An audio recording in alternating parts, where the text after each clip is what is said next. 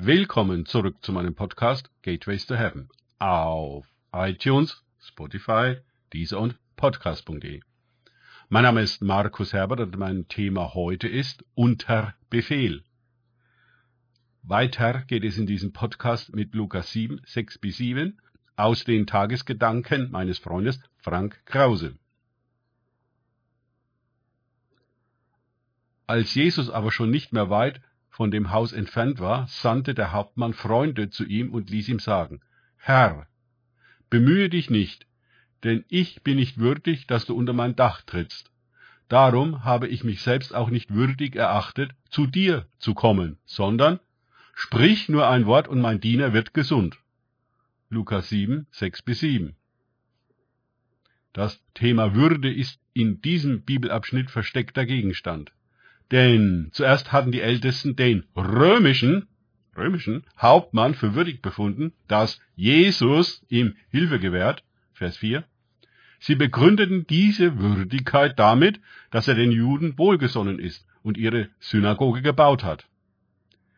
Jetzt schickt der Hauptmann Jesus Boten entgegen und meint, er sei weder würdig, dass Jesus persönlich zu ihm hereinkomme, noch dass er selbst zu Jesus herauskommt. Aha. Er pocht weder auf seinen Status als Hauptmann noch auf seine Spenden und will Jesu Anerkennung nicht mit einer Herausstellung seiner Position und Wohltaten erkaufen. Auch lässt er nicht detailliert den kranken Zustand seines Knechtes schildern, um Jesus zu erweichen. Ich denke, eine Menge Worte, die wir gemacht und Gründe, die wir vorgebracht hätten, um Jesus dazu zu bewegen, unsere Bitten zu erfüllen um uns also als würdig zu erweisen, kommen hier nicht in die Waagschale, sondern Glauben. Was für ein Glauben? Den Glauben, dass Jesus die Macht hat und dass ein Wort von ihm reicht, die Sache zu erledigen. Weil der Hauptmann Soldat ist, versteht er ein fundamentales Machtprinzip. Auch ich bin ein Mensch unter Befehlsgewalt. Und ich habe Soldaten unter mir. Und ich sage diesen, geh hin. Und er geht und zu einem anderen, komm, und er kommt, und zu meinem Sklaven, tu dies, und er tut es. Für ihn ist vollkommen klar, dass Jesus die Vollmacht hat und nur ein Wort zu sagen braucht, und die Krankheit gehorcht und verschwindet, und der Körper des Knechtes gehorcht und wird gesund. Jesus ist über diesen Glauben verwundert und meint zu den Volksmengen, dass er einen solchen Glauben in ganz Israel nicht gefunden hat. Aber bei einem Römer, hallo, bei einem Römer, darüber haben sich die Ältesten sicher gefreut. Hm. Und kaum waren die Boten zu Hause, fanden sie den Knecht auch schon gesund vor. Für uns wirft diese Geschichte natürlich Fragen auf. Zum einen, für wie mächtig wir Jesus halten und für wie wirkungsvoll sein Wort. Natürlich behaupten wir, dass wir an Jesu Macht und Wort glauben. Aber wie sieht das in der Praxis aus?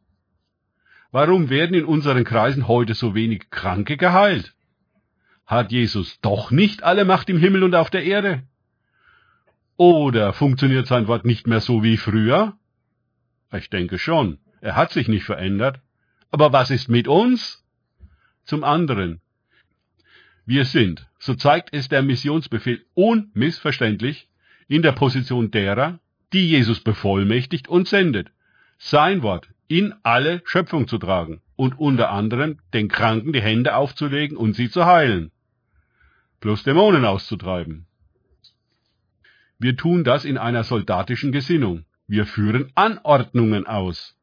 Dass Jesus, der mit heiligem Geist und Kraft gesalbte ist, der umherging und wohltat und alle heilte, die von dem Teufel überwältigt waren, steht klar formuliert in Apostelgeschichte 10, 38.